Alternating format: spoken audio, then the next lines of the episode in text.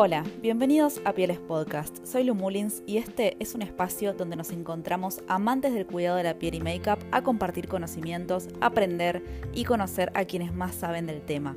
En cada encuentro tendré un invitado profesional y o influencer especializado en alguna de las dos ramas, maquillaje o skincare. Espero que te guste mucho.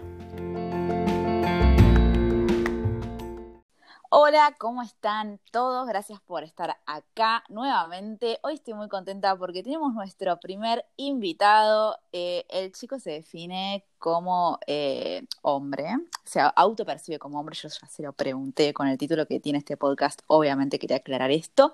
Y es eh, casi dermatólogo. Seba, que es de Misiones y va a estar hoy acompañándonos en esta linda charla. ¿Cómo estás, Sebi? ¿Todo bien?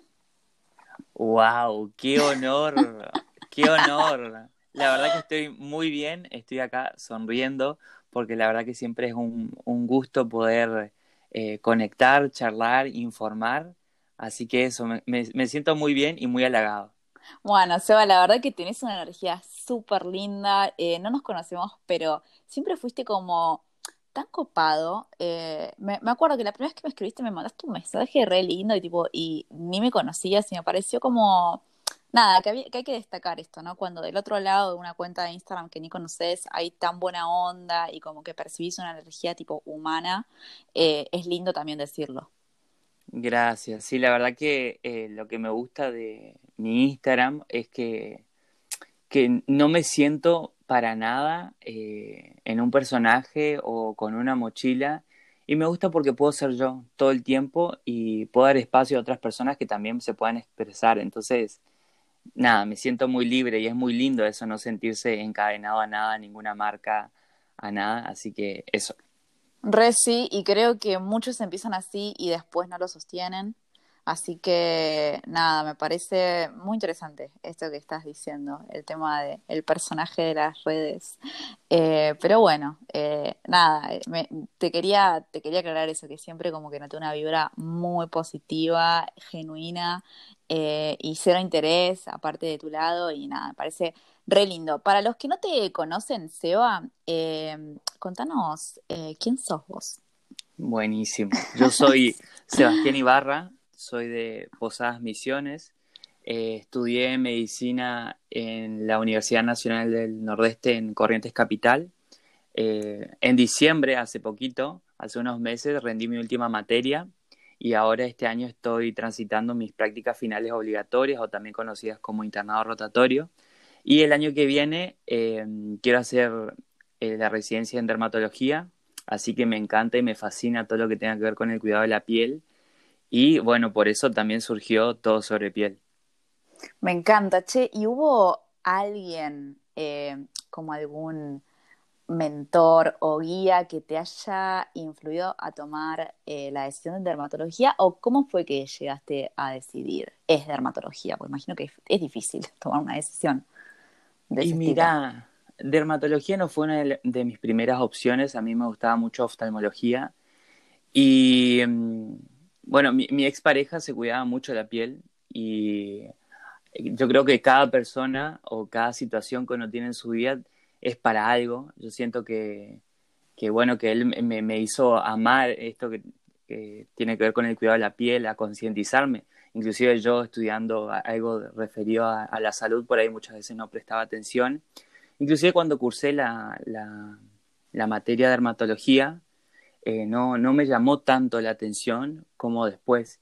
Y después fue un clic em, que me di cuenta que, que, me gustaba mucho, que se encajaba dentro de lo que yo espero para mi proyecto de vida, que es una especialidad linda, tranquila, y, y me sentí en sintonía con eso y dije, es acá. Y cuando llego es acá, ya está. Me encanta, che, y tenés, o ¿qué, ¿qué, es lo que vos aspirás como dermatólogo? ¿Tenés algún sueño o alguna necesidad de brindarle algo a la sociedad en particular? ¿Te pega por algún lado específico lo de ayudar a la gente o cuidar la piel de la gente? Em, mira, aspiraciones tengo muchas porque soy una persona que sueña mucho y sueña en grande.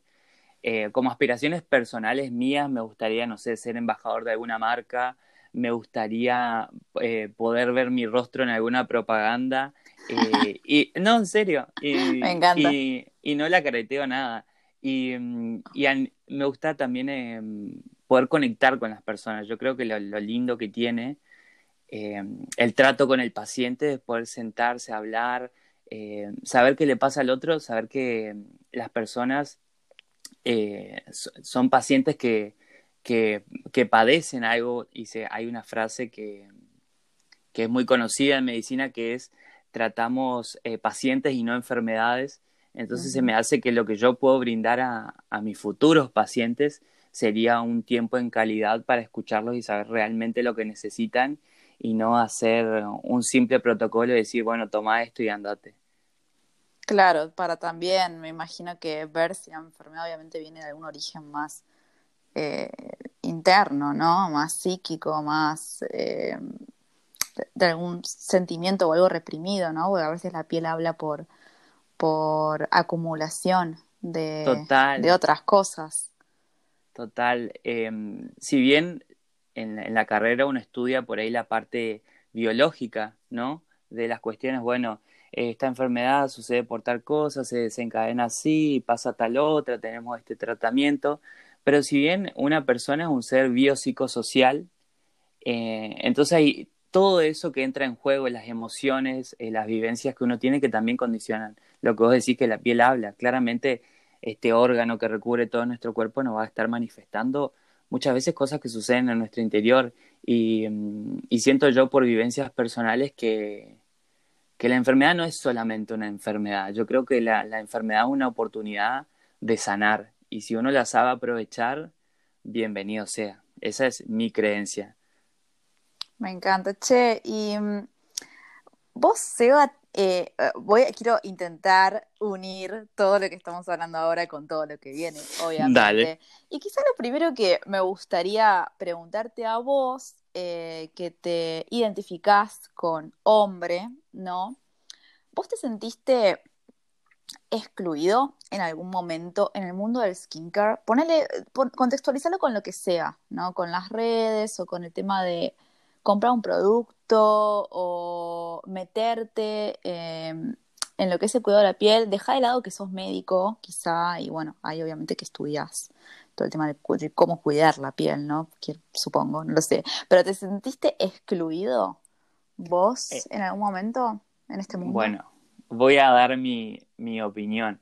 Em, las personas que em, he visto contenido de otras personas y siempre fueron muy receptivas a mí, pero siento que en general em, siempre dirigen el contenido hablando como que la única posibilidad de quien lee del otro lado sea mujer, en general, en la mayoría de las veces. Eso sucede también cuando compras productos, eh, querés leer las instrucciones y siempre hablan en la mayoría de las veces en femenino. Entonces eso siento que limita mucho también de que el otro lado no pueda tener más percepción, eh, más aceptación o sentir que eso también es para uno y en algún punto excluye también y bueno, es, es, resultado también de una oferta y demanda, ¿no?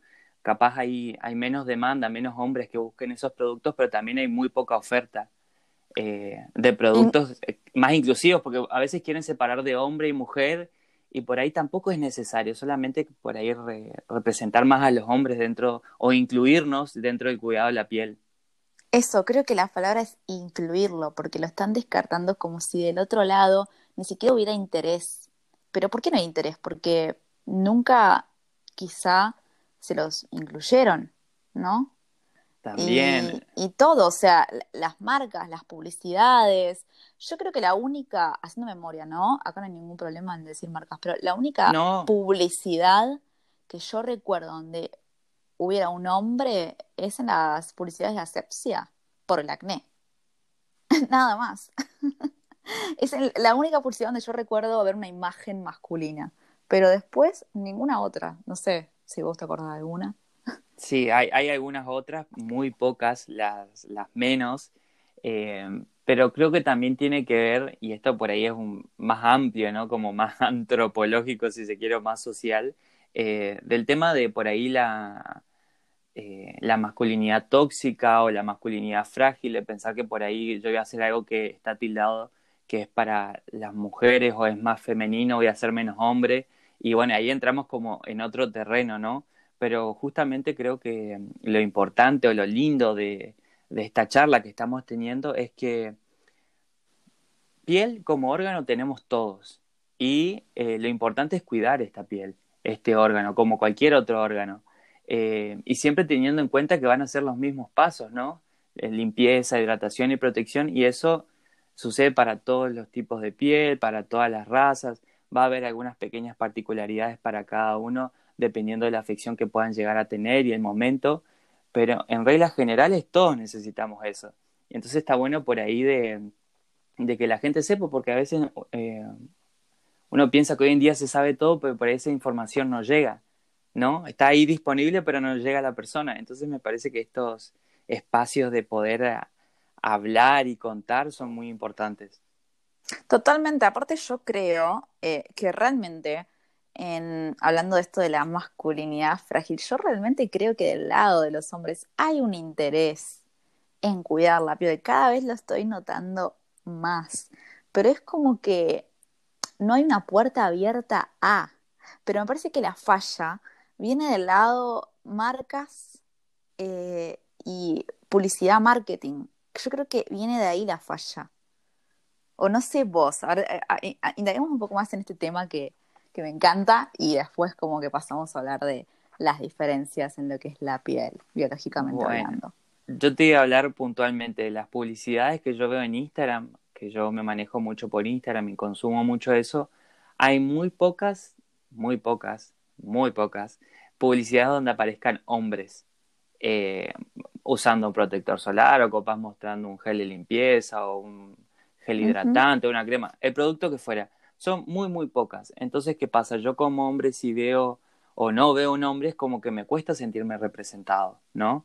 Y mm, entonces como quizás eso también dificulta que uno pueda consumir eso, al no sentirse eh, representado. Entonces creo que tiene que ver por ahí con lo que vos hablabas de las estrategias de marketing, quizás solamente quieren abarcar el, público femenino, pero también se limitan a todo ese público masculino o de hombres que están ahí también queriendo eh, incluirse dentro del, cuidado de la piel. Como vos decía, cada vez más eh, tienen interés. Pero bueno. Sí, Remil sí, eh, tienen interés, yo creo que, que, muchas veces está al lado de la vagancia también, pero bueno, eso también pasa obviamente en el público femenino muchas veces, creo que depende de cada persona, pero me ha pasado eh, mil veces de que me dicen, ay, eh, yo siento, no sé, la piel seca o siento esto, o siento lo otro, ¿qué puedo hacer? Y vos le das tres pasos y es un montón. pero eh, ya como que dicen, nada. O sea, no hay un producto que haga todo por eso, no. No sé vos, em, en, ese, en ese tipo de situaciones, ¿vos qué aconsejarías a una persona? Mira, primero que nada yo me siento muy identificado con eso, porque yo soy bastante vago. Si bien todos los días hago eh, lo que tengo que hacer, pero realmente soy muy vago y cuesta por ahí a mí me cuesta salirme un poco de los tres pasos cuando quiero agregar algo, como sea algún renovador celular o lo que fuera. Eh, y lo que yo siempre aconsejo, porque me pasa con muchas seguidoras que me dicen, ay, ¿qué me recomendás para que haga, eh, para que mi novio se empiece a cuidar, o mi amigo, mi hermano, mi papá, quien fuera? Yo creo que lo, importante, fundamental acá, que no se discute, primero que nada, es el protector solar. Que eso es el primer hábito que uno debería eh, adquirir y es el más difícil. Y es el más difícil en adquirir. Es muy loco eso, ¿no? Igual lo hay tantas texturas también que ni se sienten, que la verdad que no creo, e, es más excusa que otra cosa, ¿eh? A esta altura. Es que creo que por ahí también se quedaron con esa imagen del protector solar blanco que te dejaba como un fantasma que era grasoso y pesado. Y hoy en día eh, cambió muchísimo esto en, en, la parte cosmética de los protectores solares que son mucho más lindos sensorialmente, principalmente los que son para rostro. Y, y contestando tu pregunta anterior, para mí es importante ser insistente con este tema e intentar ser constante. Por ahí no va a ser de una vez que vos le digas a la persona, pero lo importante es uno siempre está recalcando. ¿no? Mirar la importancia que, que hay de ocupar protector solar, los beneficios que tiene, las consecuencias que también hay y lo fundamental es también uno es eh, ejemplo con sus acciones. A mí me pasa muchas veces que yo no es que estoy eh, hostigando a nadie, digamos, con que use protector solar, pero yo siempre eh, en cualquier momento lo uso y demás cuando voy a entrenar y demás, me miran así como, ¿qué estás haciendo? ¿Por qué lo haces? Y eso también es un, una brecha donde uno también poder hablar y contar su experiencia, que no hace falta em, que nadie se convierta a esta religión, digamos, del skincare, pero, pero sí que, que sepan la realidad de uno y eso ya es un punto de partida. Re, yo lo que, lo que capaz que aconsejo para no empezar con los tres pasos y empezar con dos, limpieza y protector solar. Por lo menos. No me parece mal, no me parece mala idea. No sé vos cómo lo tomás, como casi dermatólogo. No, me, me, me, parece, eh, me falta todavía un camino por recorrer, pero me parece buenísimo. Inclusive yo, pero muchas veces agarro y me lavo el rostro y después me pongo protector solar. O sea, digamos, lo importante acá es la funcionalidad que, que uno tenga, ¿no? Eh, si a uno le resulta y le funciona, ya está. Porque viste que hay mucho de, de los pasos y bueno, va primero este, segundo lo otro, que la textura tal, que esto y que aquello. Pero en realidad es que es eh, por ahí lo que se aconseja, pero después uno como que puede ir haciendo unas variaciones, ¿no? por ahí tengo la piel muy seca, bueno, voy a aumentar un poco más. Por ahí la siento muy pesada, muy cargada, bueno, hoy, y, el protector solar que usás tiene eh, humectante, bueno, ocupo solo el protector solar después de la limpieza y va perfecto. Lo importante es siempre, em, como regla general, cuidarse del sol, porque el sol no perdona. Y no tiene solamente que ver con esta parte estética de por ahí el, el envejecimiento cutáneo, y manchas y arrugas, sino eh, con la prevención del cáncer de piel. Que por ahí uno como que siempre pasa que queda como en segundo plano, como bueno, no, eh, siempre se habla más y se entra del lado de la estética porque la gente por ahí escucha mucho más eso, pero la realidad es que uno al usar protector solar está previniendo una enfermedad que es muy prevalente en, en hoy en día. Entonces, es ese el mensaje y de la cual hay re poca información y se habla re poco. Y eso, eso que hoy en día se habla bastante en comparación a otras épocas, para mí realmente me sorprende, o sea, para mí sentarme a tomar sol, la verdad que no, cero. Y me pasa muchas veces que me dicen, no estoy jugando a quien tome sol, o capaz que sí, pero no importa, que me dicen, ay, Seba, vamos a juntarnos a tomar un té, a tomar sol. Y, y vos decís tipo, no, por favor no lo hagas. Eh, y algo que quiero decir, cuando uno ve ese color que antes se lo relacionaba con una piel saludable, ese bronceado que por ahí muchas personas eh, persiguen eh, para ocupar la ropa y lucir mejor, ese pigmento que se forma es la célula intentando defender su ADN. Y una vez que uno ve ese color bronceado, que ya se produjo esa melanina, significa que el daño ya ocurrió. Y estos daños son acumulativos. Por ahí no va a ser una vez que te expusiste y te quemaste y bueno, ahí ya va a suceder. No, esto se va acumulando en el tiempo y se van acumulando em, pequeños daños en el ADN. Y eso a la larga puede producir un cáncer. Entonces, la importancia de, tomar conciencia que cuando uno ve ese bronceado lindo, tipo, tu piel está sufriendo. No es que está diciendo, ay, qué lindo. No, se está defendiendo. Entonces, bueno, puedo parecer medio pesado con esto, pero no me quiero ir bueno, quiero que pase esto sin decirlo.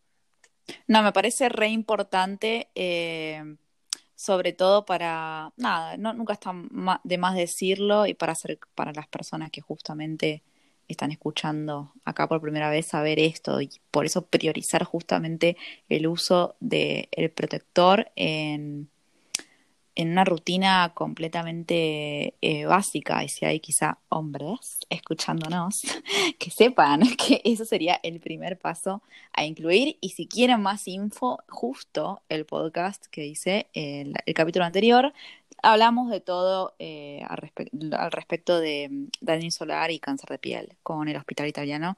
Eh, que nada, los invito a escucharlo porque está súper interesante.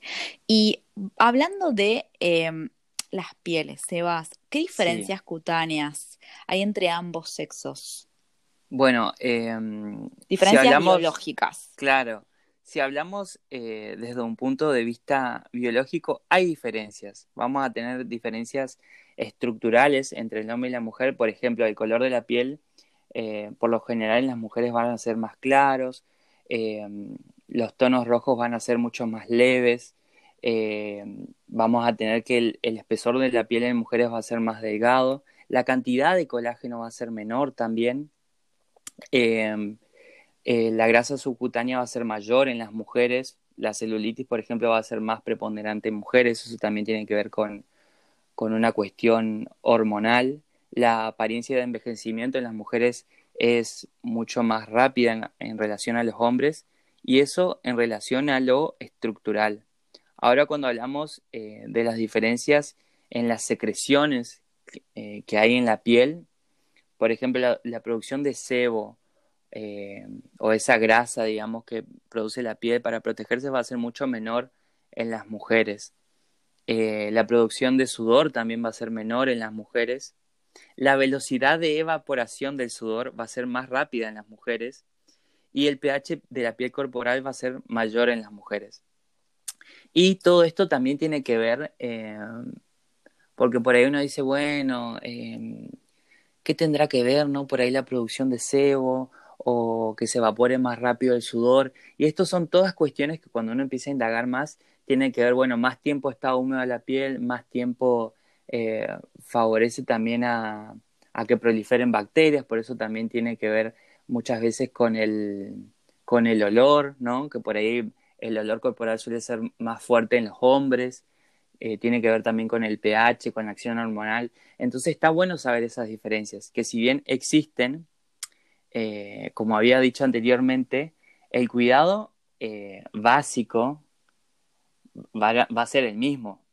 Y después, bueno, va a tener que ver más allá de la cuestión biológica las necesidades de cada piel, porque siempre hablamos de que cada piel es un mundo. Por ahí lo que yo que en, mi página, más allá de, de dar posteos informativos, también uso productos y los reseño y, me gusta dar una opinión sincera y real de mi experiencia, que eso no quiere decir que ni el producto sea ni, ni mejor ni peor, solamente es eh, mi vivencia. Y está bueno contar, pero eso no significa que lo que yo usé necesariamente a otro hombre con barba le tiene que funcionar, porque acá 2 más 2, 2 más 2 no es 4. entonces está bueno tener esto en cuenta. Total. Em, y también vamos a ir variando, por supuesto, quizá las texturas de los productos. Vamos a elegirlas diferentes acorde a, eh, no sé si al sexo y además al tipo de piel que tengamos. Total. ¿No? Sí. Eh, y yendo como más a la necesidad de la piel del hombre. O sea, vos qué, qué recomendás en cuanto a texturas? Eh, ¿Podés tipo, tirar productos si querés, obviamente, eh, a texturas, a pasos de rutinas y también, no sé si te parece un poquito hablar de exfoliación, como un paso Total, en la rutina. Bueno, em, para los hombres que utilizamos barba, em, es un tema, va, y para los que no también, ¿no? Pero es un tema por ahí el afeitado. ¿Por qué? Porque muchas veces sucede esta pseudofoliculitis, que es una inflamación del folículo piloso donde, surge el, vello. Y creo que los hombres que me lleguen a escuchar me van a entender de lo que yo estoy hablando, que es algo muy común. Entonces uno dice, bueno, ¿de qué manera yo puedo paliar esta situación o hacer que mejore? Y bueno, primero teniendo un correcto cuidado de la piel, una correcta rutina, eh, voy a estar mejorando. ¿Por qué? Porque cuando yo me, limpio la piel, voy a estar limpiando los poros, desobstruyéndolos, y eso va a hacer que evite eh, que se pueda causar una inflamación o disminuir las posibilidades de que esto suceda. Y la, la rutina básica de limpieza, hidratación y protección, uno debería hacerlo todos los días. Ahora, cuando uno habla de exfoliación, es algo que uno no lo tiene que hacer todos los días porque si no uno puede irritar la piel. Lo que yo aconsejo es cuando uno se vaya a, afeitar, hace su rutina y luego de la limpieza puede ocupar algún exfoliante. Eh, generalmente tenemos estos que vienen como con gránulos y uno aplica el producto y va masajeando suavemente eh, en el rostro y principalmente por ahí donde uno quiere afeitar. Eso va a ayudar, digamos, a, también a, prevenir esta pseudofoliculitis y la irritación, ya que justamente va a estar exfoliando, removiendo células muertas, eh, sebo, desobstruyendo los poros. Entonces, es un gran consejo esto, el de la, utilizar la exfoliación antes de afeitarse. Y otra cosa que está bueno decir para las personas que tienen barba, dependiendo del largo que uno tenga, eh, por ahí uno no sabe, bueno, de qué manera eh, me cuido la barba tengo que ocupar algo específico, ¿no? En mi caso lo que yo hago con el mismo gel de limpieza, hago espuma en la mano, aplico en el rostro y con movimientos circulares y suaves me voy adentrando la barba y voy intentando limpiar. Porque cuando por ahí uno tiene una barba muy tupida es como un poco difícil. Y sucede mucho también eh, que por ahí la piel se suele resecar eh, debajo de la barba. Y entonces por ahí puede generar incomodidad, picazón y demás. Entonces está bueno tener un buen cuidado. Caso uno tenga una barba un poco más larga, también puede eh, acompañar con aceites para barba que vienen específicos. Por ejemplo, tenemos de L'Oreal, que es la marca que probé, me gustó mucho, pero bueno, en este momento no es que estoy utilizando una barba tan larga como para que justifique eso, entonces con, con un gel de hidratante está perfecto. Claro, estoy pensando, si vos te lavas la barba con shampoo habitualmente, que, que debe haber un montón de pibes que hacen eso, ¿te, hace, ¿te destruye la piel de abajo o no? Y a ver, no está ideado para eso. Puede haber en el mercado shampoos específicos para barba, pero el mismo shampoo que yo utilizo para el pelo eh, no fue ideado, digamos, para el rostro. Recordemos que, eh, a ver, volvemos a lo mismo, si a uno le es funcional, hacelo, digamos, pero en la teoría no sería lo óptimo que uno haga eso. Pero no te eh, puede traer algún tipo de dermatitis, irritación o algo a la piel. Podría llegar a traer para las pieles mm. por ahí que son más resistentes, no, pero es em, un error muy común, no sé si sucede en los hombres, pero yo siento que sucede más en hombres, es que uno suele ser muy bruto. A mí me ha pasado también, esto tiene que ver con todos los mitos y errores que uno comete con el cuidado de la piel. Yo los errores con el cuidado de la piel los he cometido todos. O sea, vos me decís una cosa y yo ya fui, ya la hice, ya la hice mal. Em, entonces, algo muy común es pensar, por ejemplo, si me lavo muchas veces el rostro al día, eh, mi piel va a estar mejor. Si me froto con mucha fuerza, pensar que voy a estar limpiando más.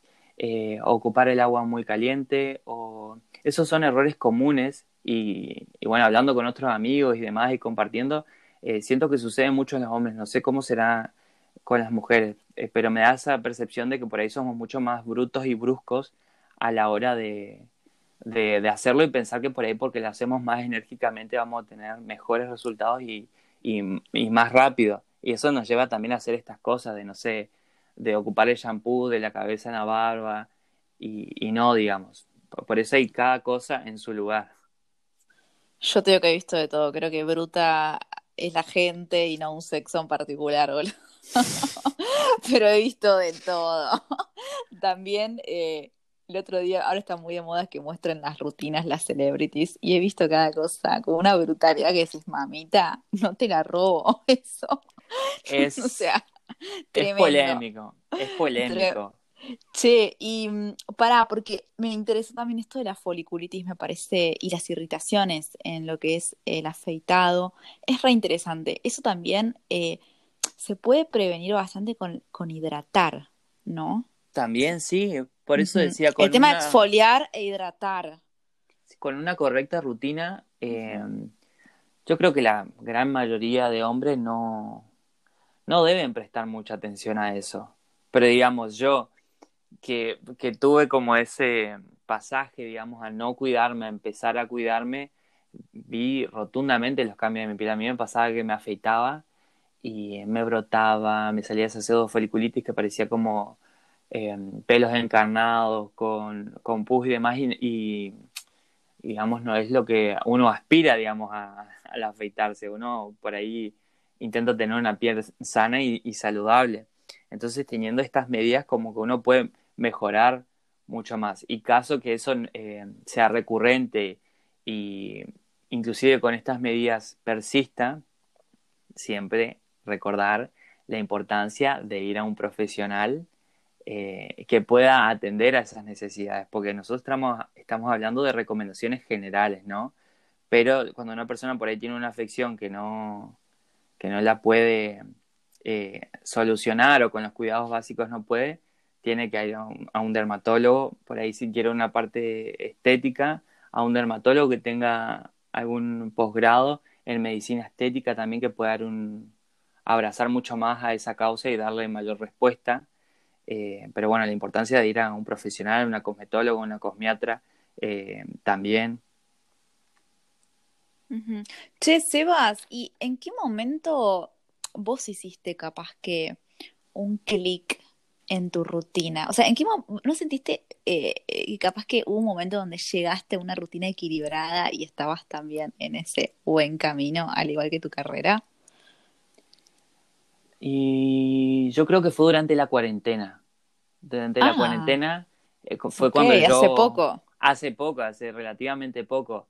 Creo que en mayo por ahí del, del año pasado es cuando digamos, uno va probando un montón de, texturas, productos y demás, y también, bueno, eh, tengo como esta vorágine de, ay, quiero probar y a ver cómo es y qué sé yo, pero ya tengo identificados por ahí los productos que me gustan, los que más funcionan con mi piel, y, sé, digamos, cómo ayudarme, por, por si se quiere, cuando, cuando, no sé, me broto, bueno, le pongo un ácido puntualmente para ayudar a a que seque más rápido o cuando estoy muy nervioso porque tengo algún examen, yo sé que seguramente me voy a brotar un poco, entonces qué, qué productos utilizar en ese momento. Entonces creo que por ahí de esa rutina perfecta, por ahí no, no siempre se mantiene en el tiempo, ¿no? Porque la piel es un, un órgano dinámico que va cambiando. Y por lo que te decía, que por ahí se puede brotar por el estrés o lo que fuera, la alimentación, en fin, por, un, por una cantidad de cosas. Pero lo importante eh, para mí es conocer la piel y estar atento a los cambios que uno tiene. Porque cuando uno conoce su piel, eh, va a saber las necesidades que tiene. O por ahí uno no se da cuenta. Sí, sí, sí, es como, te iba a decir que es como entrar en una relación, ¿no? Total. Y es, es una relación. Conocer a, a, la piel, conocer a otra persona, a mí me pasa igual, tengo como algunos eh, accesorios o productos de emergencia que yo llamo, eso cuando son granito, algún ácido o alguna mascarilla, no sé, cosas que uno tiene, eh, pero después como que la hay una rutina tipo troncal y después hay extras. La rutina troncal no la suelo cambiar mucho. Yo cuando me gusta un producto soy bastante caprichosa y voy por ahí. Es que también tampoco hay necesidad de cambiarlo tanto, digamos. Por ahí yo porque pruebo productos tengo esta cosa de, de, hacerlo, pero si no, si una cosa te resulta, no, no deberías por qué cambiar. Por ahí también hay una cuestión de que por ahí uno se obsesiona y quiere más, más, más, más, más, pero lo importante es si, si tu piel está sana y saludable, está perfecto, encajale para adelante.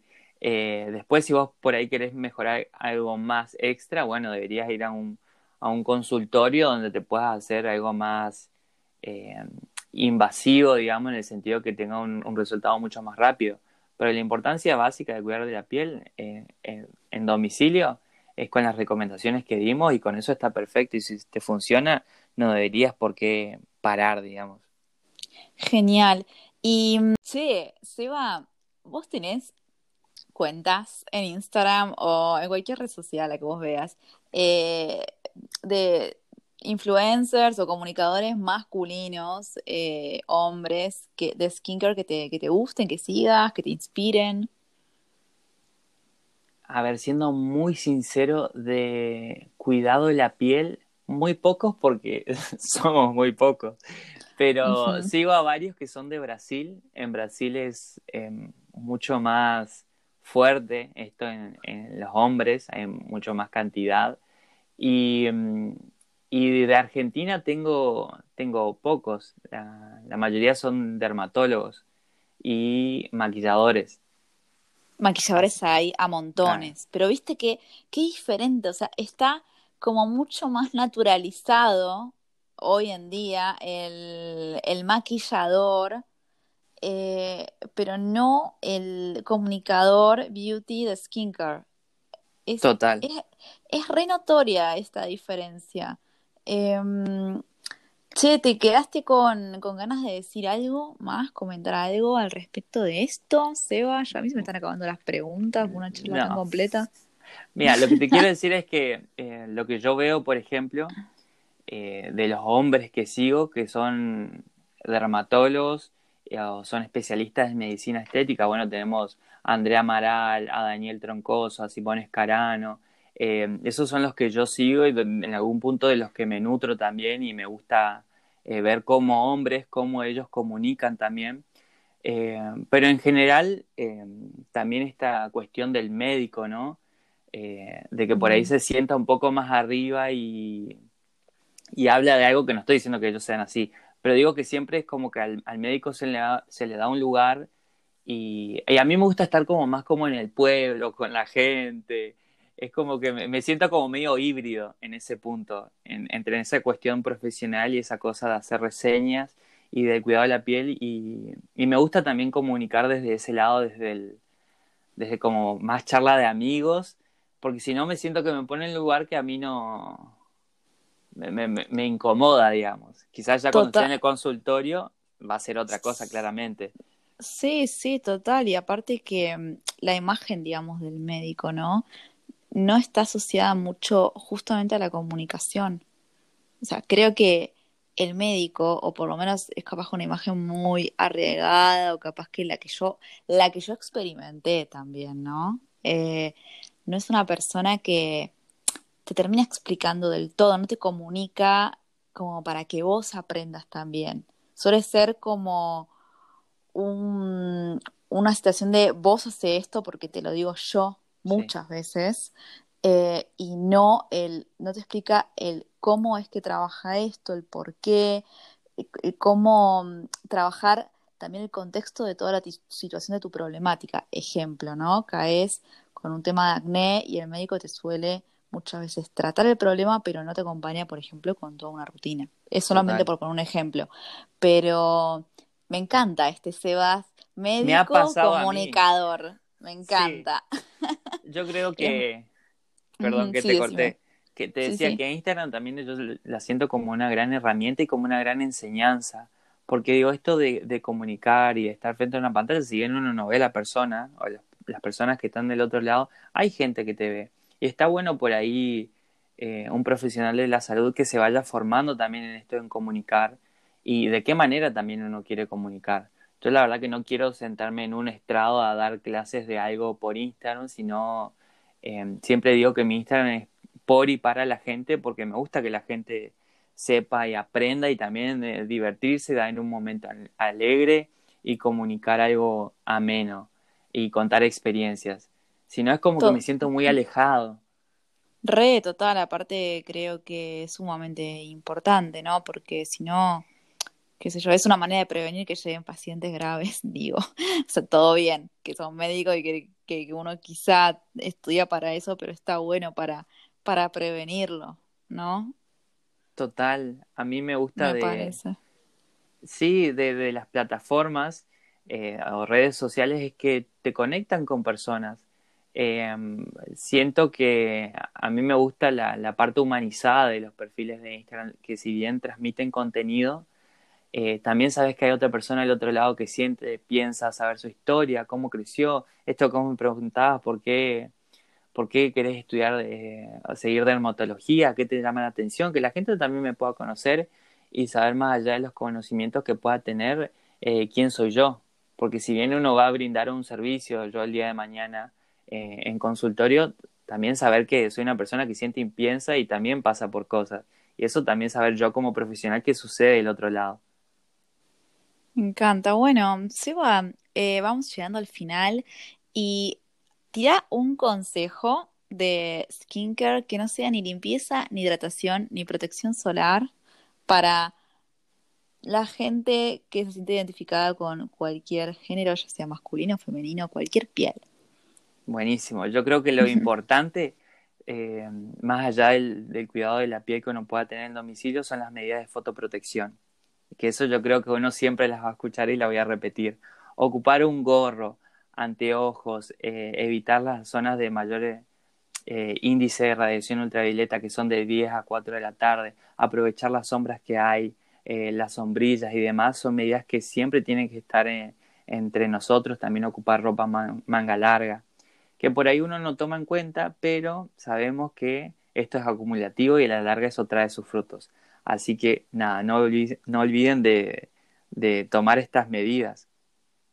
Me encanta. Bueno, Seba, nada, gracias por estar acá. Si te quedaste con ganas de decir algo o tocar algún tema, este es el momento. No, yo quiero agradecerte por el espacio, por la buena onda, por haber pensado en mí para, para ser el, el primer hombre, digamos, que venga a hablar. Me parece que desde algún punto estamos haciendo historia, que un hombre pueda estar hablando del cuidado de la piel y me siento muy honrado por eso estaba un poco nervioso por, por este podcast, pero también muy contento. Así que muchísimas gracias. Espero que de acá a unos años, cuando vuelva a escuchar esto, eh, pueda seguir pensando igual y haber crecido en otras áreas, eh, pero siempre teniendo esa parte humana mía que es la que más me gusta y siento que me caracteriza.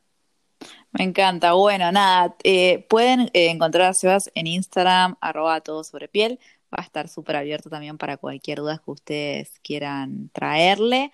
Y bueno, Seba, nos estamos viendo. Gracias. Voy a cortar acá y te mando un beso enorme. Otro, enorme. Si te gustó el programa, podés suscribirte para no perderte ningún episodio, seguirnos en Instagram Pieles Podcast y compartírselo a todos tus amigos. Seguro a alguien le sirve.